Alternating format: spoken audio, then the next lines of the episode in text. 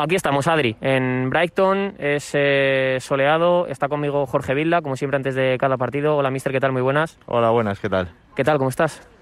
Pues bien, pero habíamos dicho que íbamos a hacerla en el banquillo, ¿no? Esta entrevista o no. Es que no nos dejan los de UEFA, yo lo he pedido, si es que nos han hecho hasta ponernos mascarillas que nosotros en España ya las tenemos hasta olvidadas, ¿eh? Pues sí, yo creo que ya notan un poco la tensión del partido de mañana, ¿no? Me parece que además son un poco ingleses, tienen cara de ingleses. ¿Tú crees que nos están incomodando un poquito?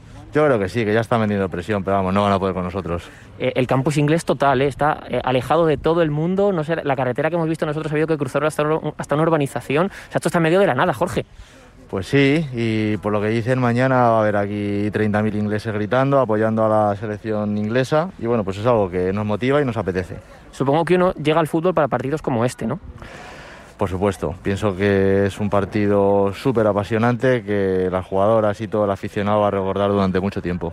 Eh, ya hablábamos contigo el otro día en Marca y en, Radio Marca, con lo cual creo que más o menos tenemos un poco lo que en la cabeza lo que, lo que vamos a hacer. España va a seguir siendo España, ¿no? Yo creo, Jorge, que ese es el principal mensaje. Pues sí, ahora mismo no, no, vamos a cambiar. Llevamos muchos años jugando lo mismo, creemos en este juego, las jugadoras creen y disfrutan con nuestra forma de jugar y mañana pues es el día de dar nuestra mejor versión. ¿Es el partido más importante que tú has dirigido o que vas a dirigir?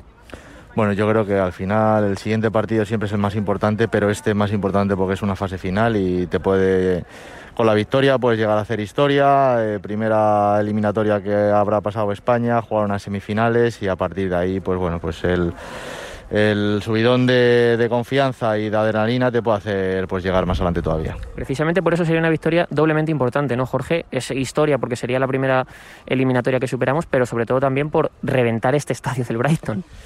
Pues sí, más motivación todavía, ¿no? Ganar a Inglaterra. En Inglaterra sabemos de lo difícil, sabemos de lo complicado que es, que es este reto, porque bueno, pues si hay algún equipo favorito para este partido y, para ganar la Eurocopa es Inglaterra, pero bueno, somos un equipo de reto y seguro que se lo ponemos muy difícil.